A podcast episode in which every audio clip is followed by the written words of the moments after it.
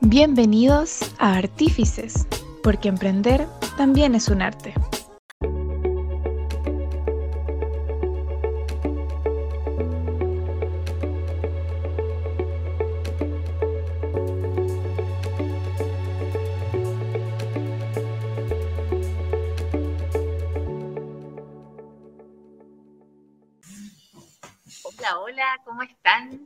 Buenos días, tardes, noches, dependiendo de la hora en la que nos estén escuchando, que nos vean. Son todos muy, muy bienvenidos a este programa de eh, nuestras plataformas digitales. En esta segunda temporada estamos innovando y por eso eh, también estamos eh, juntando dos espacios de conversación. Por un lado, la hora del té en formato de video y en nuestro podcast Artífices en formato de audio en Spotify.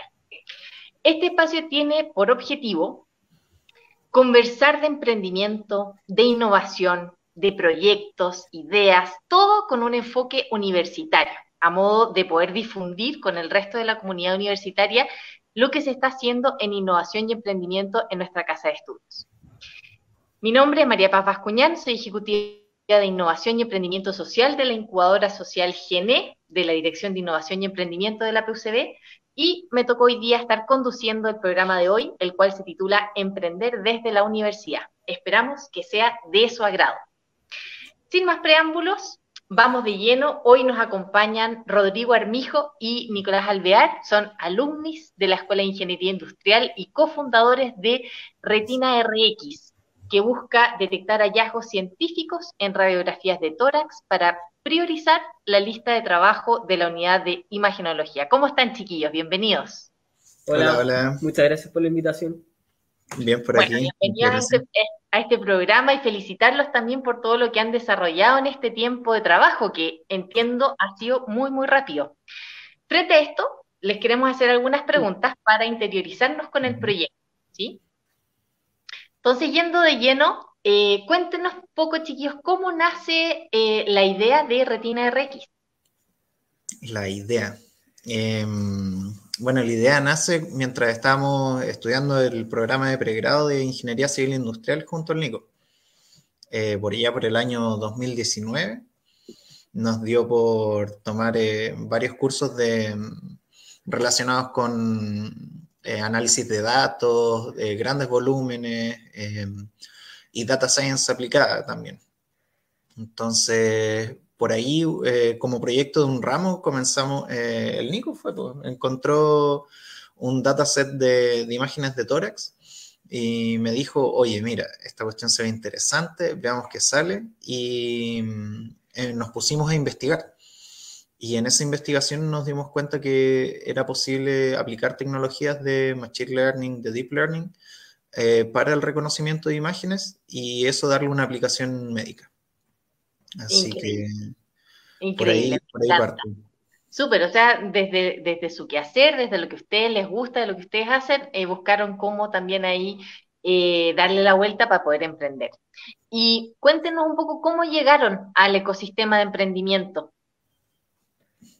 Bueno, luego de, avanzar en el ramo, el profesor Víctor Leiva nos dijo que el, tema era súper interesante y que podía convertirse en un emprendimiento.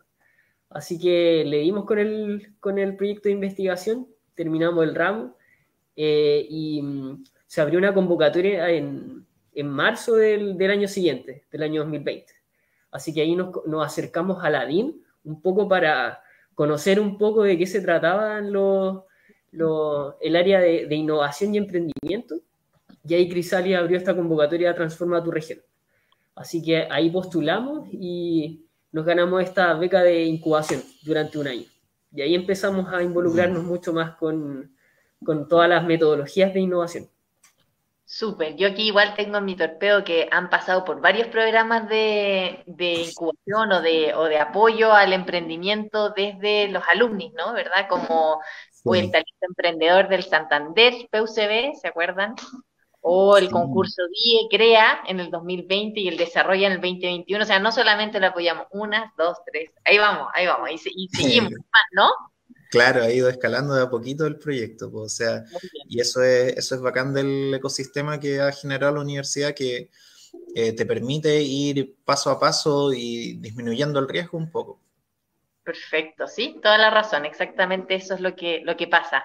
Y mm, cuéntenos quizás un poco más en detalle, ¿qué, ¿en qué pudieron avanzar cuando se adjudicaron el CREA 2020 con el apoyo de Delif y el Valparaíso Makerspace? El CREA 2020.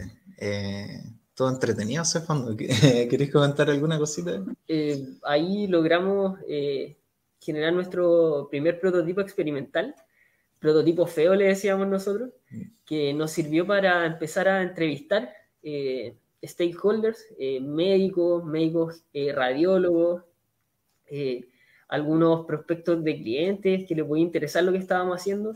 Y ahí un poco no, nos destruyeron el prototipo, nos dijeron en verdad, no, yo no, no, no lo haría así, yo le agregaría esto, creo que es muy abstracto lo que están haciendo. Así que eso nos ayudó a, a ir pivoteando la idea y acercarnos más a lo que estamos eh, desarrollando ahora, que un poco tratar de darle interpretabilidad a, este, a, este, a estos modelos de deep learning.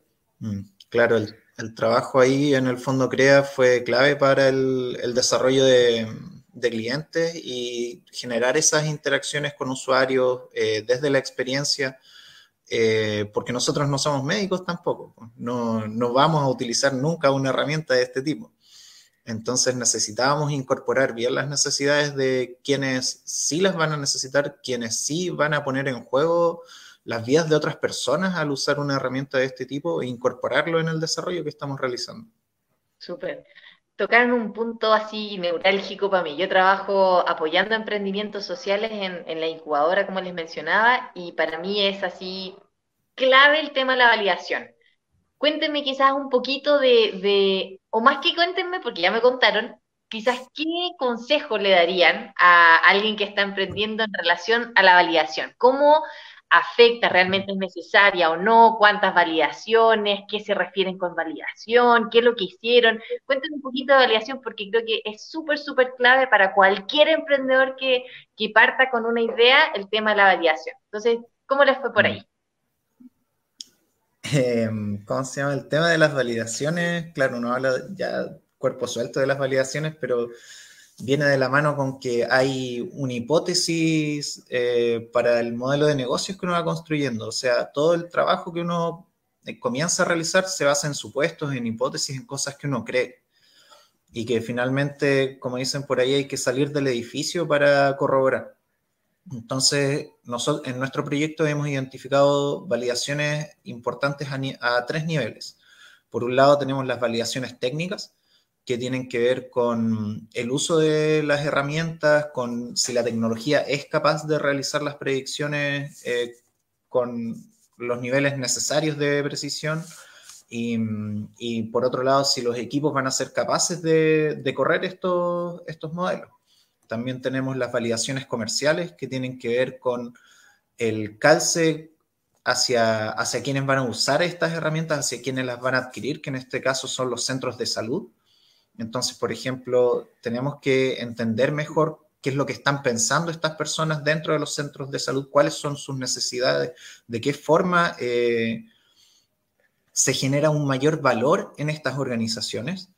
Y por otro lado, tenemos las validaciones clínicas, que hablan del desempeño de la herramienta en un contexto real. Y es, aquí vemos todo lo que va relacionado con cuál va a ser el desempeño en, el lugar de los modelos, cuánta mejora va a significar realmente para los establecimientos y pensamos que esto debe ir acompañado de algún, en nuestro caso, de algún documento de investigación eh, para documentar y compartir con la comunidad los resultados también del trabajo que estamos haciendo y así ser validados entre pares, que eh, encontramos que es sumamente relevante.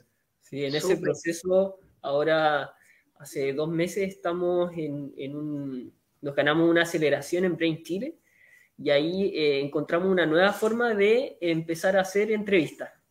Y la metodología ICORP nos dio esta, esta nueva forma de hacer entrevistas no sesgadas, de tal forma de poder hacer bien este, encontrar bien el segmento de cliente. Fueron un proceso de, 60 entrevistas en donde pudimos identificar dos nuevos segmentos de clientes, pivotear la idea y llegar a la propuesta de valor que ahora nosotros hemos llegado. Entonces, es súper importante salir del edificio eh, en, fase idea, porque de esa manera uno tiene la seguridad de, que lo que está desarrollando realmente tiene valor para algún potencial cliente. Pura validación. Sí, sí, muy importante la validación. Muy importante. Y bueno, como, que escucho que también han pasado por, por hartas, hartos conocimientos, ahora están siendo incubados, dijeron, por el programa de Crisali, ¿verdad? ¿Cómo ha sido la experiencia? Cuéntenos un poquito de eso. Em, ha sido bueno. Son simpáticos en Crisali. Em, dale no. Eh, bueno, es que ellos nos dieron las primeras herramientas eh, de, de, innovación. Nosotros igual teníamos en la universidad, aprovechamos hartos ramos desde que partimos con la idea. Ese mismo semestre eh, hicimos, diseñamos el servicio, empezamos a indagar en los procesos dentro de los centros de salud cómo podíamos nosotros integrarnos al flujo de trabajo. Luego empezamos eh, el, semestre siguiente, eh, aprovechamos otro, otros ramos, evaluación social de proyectos, machine learning, emprendimiento.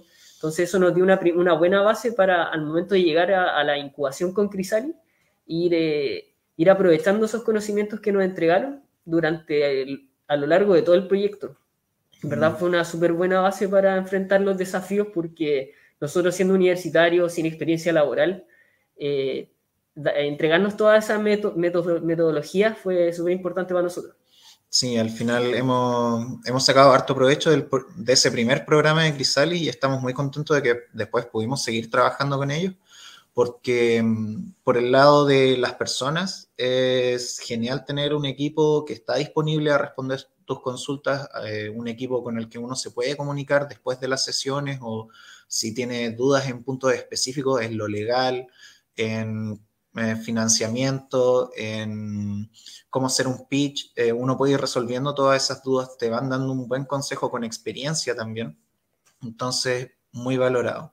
Y por otro lado, eh, con Crisalis nos iniciamos en el viaje del emprendedor, que mm, es este programa de Corfo, que hoy día seguimos tratando de completar.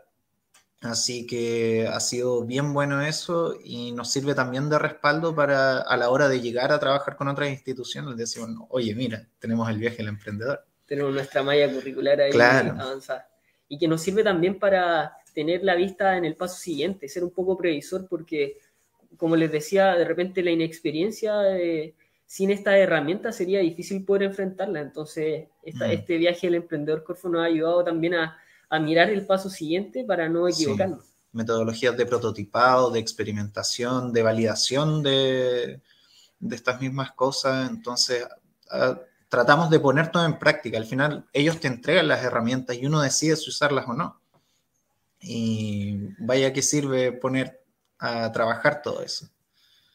Totalmente, ¿eh? y con un excelente equipo, como usted dice, bien buena onda, eh, Crisali súper bacán, así que eh, me alegro mucho que estén evolucionando de, esa manera, que lo estén aprovechando, sacándole el jugo también. Em, y, como en relación al proyecto, cuéntenos quizás cómo ha evolucionado el proyecto con este acompañamiento de, Crisalis. Igual ya lo han mencionado un poco con las validaciones, pero no sé si queda algo por mencionar.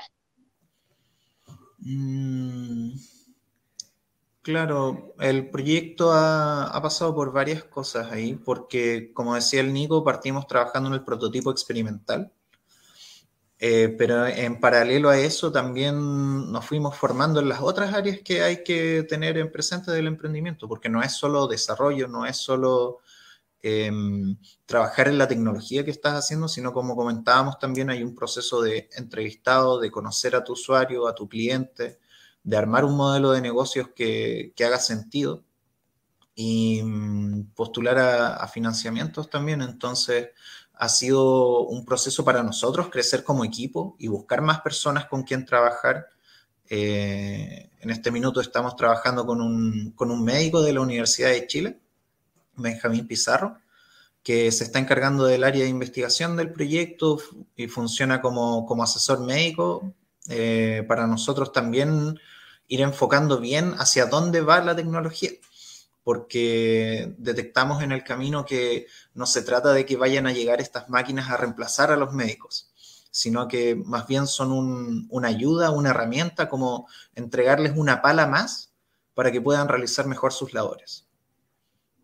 Justamente les iba a preguntar ahora sobre cómo, cómo se ha visto afectado el, equipo, cómo, cuáles han sido los cambios que han tenido a nivel tecnológico, así que justo ahí eh, como que ya entraron hablando del, profe. ¿Han visto algún otro cambio? ¿Han, podido experimentar eh, en este tiempo también de acompañamiento? ¿Cómo ha ido evolucionando la parte de la tecnología y del equipo? Claro, cuando, cuando llegó Benjamín, ya no de un proyecto de ingeniería se convirtió en un proyecto interdisciplinario. Entonces empezaron a cambiar muchas cosas, empezamos a encontrar nuevas, eh, nuevas herramientas del estado del arte para poder enfrentar el, desafío técnico. Entonces de a poco se ha, vuelto también un desafío, pero siempre motivados con, la, con, la, con el trabajo que estamos haciendo, porque sabemos que es difícil emprender, eh, es difícil hacer investigación también. Hay 1,1 investigadores por cada mil trabajadores acá en Chile. El, el porcentaje del PIB en investigación y desarrollo también es bajo, entonces es todo, una, es todo un desafío emprender en, en, en iniciativas de, de, base científica tecnológica. Nosotros cuando nos dimos cuenta que esa era la categoría en la que estábamos, nos dimos cuenta eh, el financiamiento que teníamos que ir a buscar y, y el nivel de desarrollo que había que empezar a, a, a tener para enfrentar este, este tipo de, de, de fondo. Entonces, la pelea, es, amplia, ¿no? O sea, me imagino que hay, hay varios proyectos bien cabezones ahí trabajando en, en, algo así, ¿no? Como herramientas tecnológicas y científicas. Así que mm. muchas, muchas felicitaciones eh, por, por eso. Y mm, y cuéntenos qué se viene, qué, viene para, ustedes, para el futuro de, RX. Para el futuro. Em, se vienen hartas cosas. Eh, últimamente hemos estado en conversaciones más cercanas con los que podrían ser futuros clientes, eh, pero que también vemos como eh, aliados en, etapas tempranas. Estamos conversando con un proveedor de servicios de almacenamiento de imágenes para, centros de salud. Y por otro lado, estamos hablando con algunos centros de salud, eh, redes de centros de salud ambulatorias em, o universidades con los que pensamos va a ser posible pilotear eh, nuestra solución durante el próximo año. Ese es el siguiente paso. Estamos también en proceso de em, reclutar nuevas personas para el equipo. Eh, logramos reconocer bien cuáles son los, los recursos clave que vamos a necesitar.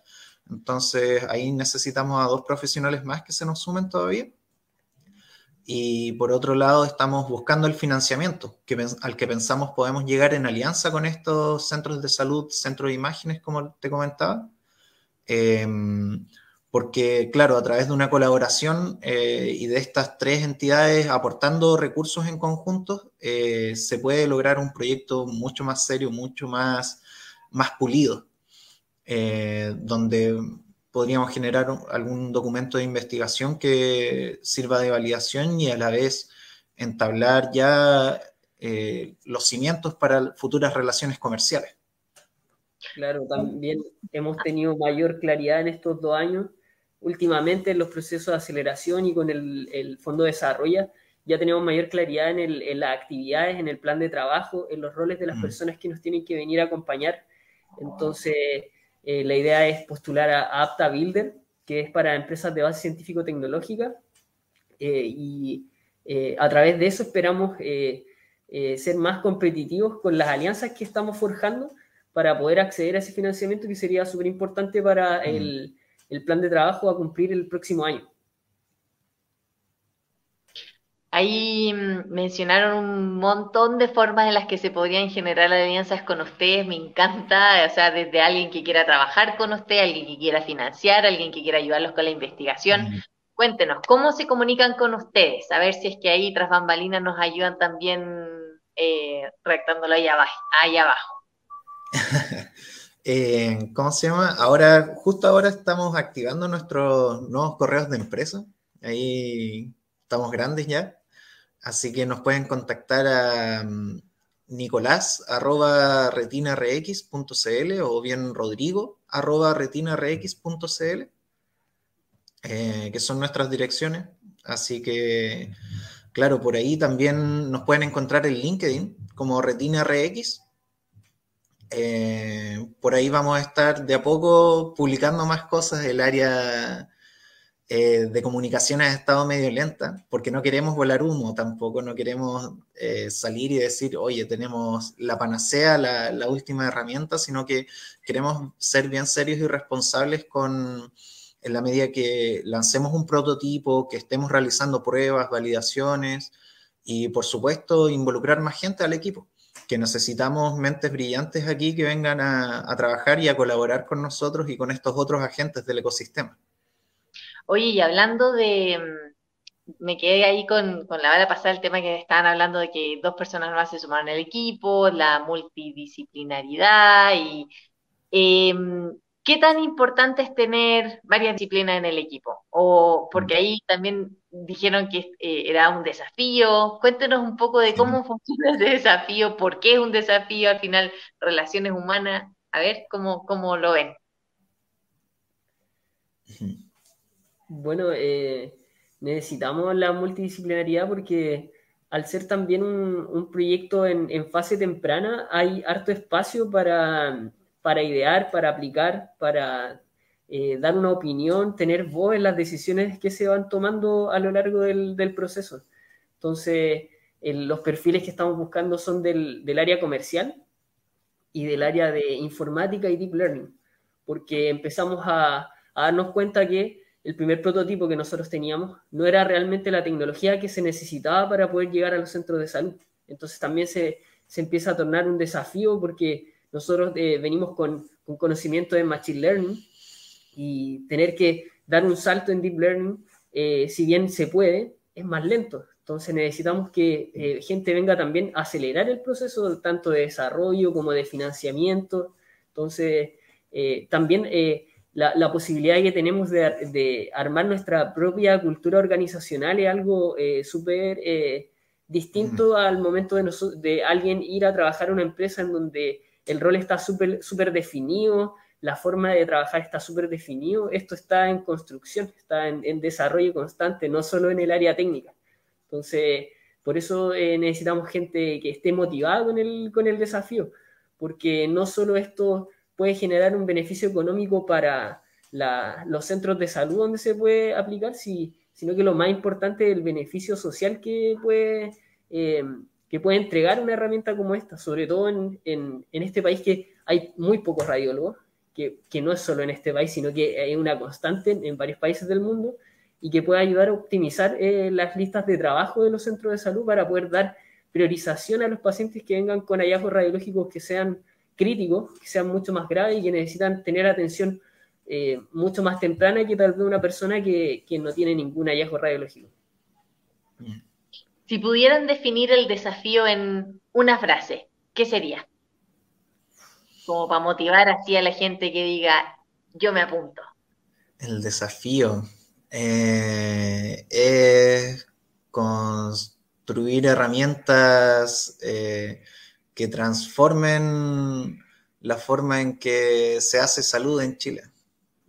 Interesante. Yo creo que ahí van, van a haber varios interesados en querer participar, estoy segura. Si tiramos de nuevo el correo, Maca, eh, los ayudamos a chiquillos ahí a ver qué. Exacto, buenísimo. Ah, y, cuéntenos Ahora, como a grandes rasgos, hemos hablado harto, como sobre todo de, su paso por, la ruta de la universidad, del, ecosistema de innovación y emprendimiento PUCB. Em, si tuvieran que resumir, ¿qué es lo que más valoran de haber pasado por este ecosistema? Mm, lo que más valoramos. Em, no, no lo hemos conversado, yo creo que valoramos distintas cosas. A ver, a mí me pesa eh, uno, la, formación de, por gente experimentada, por gente que se ha equivocado, por gente que, eh, que también le ha ido bien. Em, en Crisali, en, la DIE, en, en The Lift también, porque también estuvimos eh, con el Fondo CREA trabajando con la gente de Delip. Eh, y el contacto con, con otros proyectos que si bien no, no somos tan buenos para conversar de repente, eh, pero sí motiva a ver que, que, hay más gente que se entusiasma a hacer esto mismo, que hay más gente que también dice yo quiero cambiar el mundo, yo quiero sacar un nuevo producto, un nuevo algo, eh, hacer las cosas distintos y mm, para mí eso, eso ha sido muy, muy genial. Sí, para mí las metodologías que nos han mostrado eh, no, las hemos aplicado todas, entonces eh, poder eh, descubrir estas metodologías que nos permiten ir disminuyendo el riesgo en lo que hacemos ha sido súper valioso para nosotros, para mí por lo menos. Genial, buenísimo. Conocimientos, acompañamiento, creo que todas esas son piezas fundamentales al momento de emprender, sobre todo cuando el equipo al principio es bien chiquitito, pues que es como, como suele partir, ¿no? Eh, ¿Cómo, perdón? Cuesta, cuesta cuando el equipo es chico. Cuesta, cuesta. Emprender es, difícil, como decían recién ahí, pero eh, se puede, se puede, sobre todo con, cuando existe el apoyo, existe la ayuda, eh, hay que buscarla nomás, hay que encontrarla que aquí, aquí está, ¿verdad? Mm.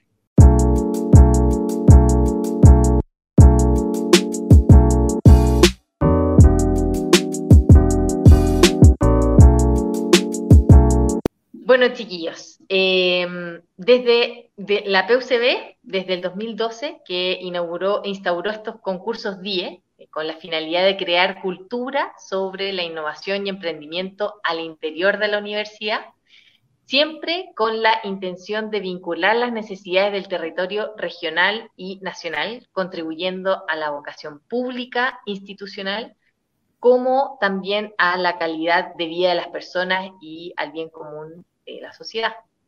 Los concursos 10 cuentan con más de siete años de experiencia apoyando distintas iniciativas de académicos, académicas, estudiantes de pre y posgrado, alumnos del, Centro de Formación Técnica y alumnis aquí como tenemos eh, a Retina Rex.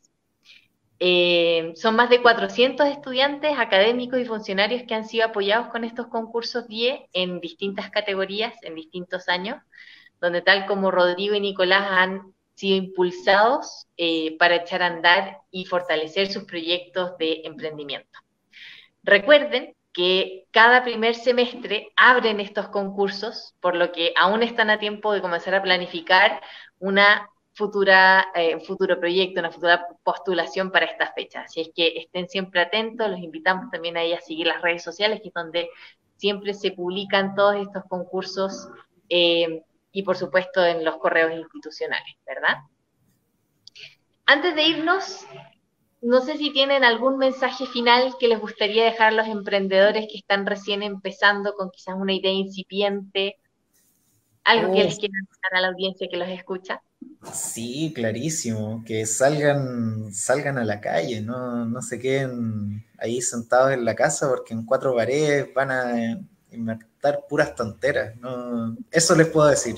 Solo sé que nada saben. Nada saben si no salen afuera a experimentar, al contacto con el cliente, a, validar esas cosas que es esa idea brillante que se te ocurrió cuando estabas en el baño, cuando estabas lavando platos, tienes que salir a validarla, porque si no, de nada va a valer eh, gastarte la vida y mm, los fondos del universo en desarrollar algo que nadie quiere encuentra bien esa propuesta de valor y, y atrévete a conversar con esas personas que, que van a estar utilizando lo, lo, que quieres desarrollar.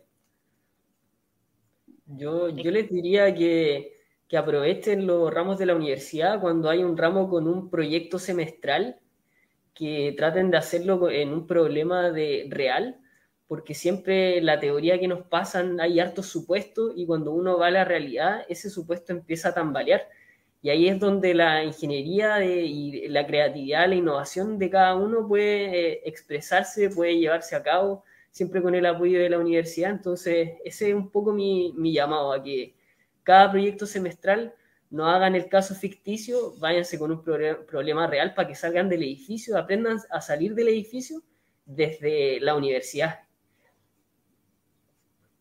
Excelente. Muy buenos consejos. Yo a eso le voy a sumar también que se acerquen a las distintas, distintas entidades que tenemos dentro del ecosistema de innovación y emprendimiento.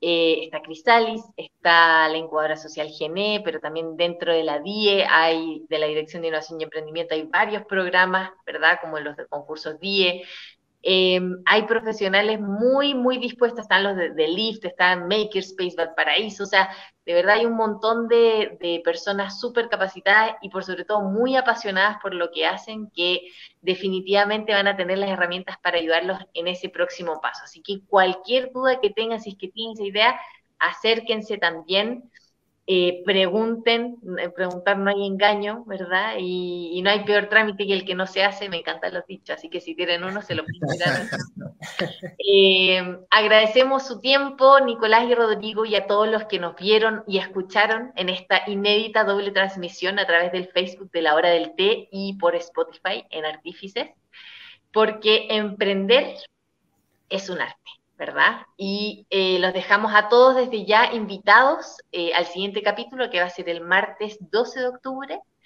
Recuerden seguirnos en las redes sociales de la Dirección de Innovación y Emprendimiento y quizás ahí la maca me ayuda con, con la, la, arroba. Eh, y de la incubadora social Gene también. y en Spotify nos pueden seguir también para que les llegue la notificación del, del próximo programa. Eso es todo por ahora. Muchas gracias, chiquillos, por su participación. Gracias a todos los que nos vieron y escucharon. Y nos vemos en una próxima edición. Nos vemos. Muchas gracias. Muchas gracias por la invitación.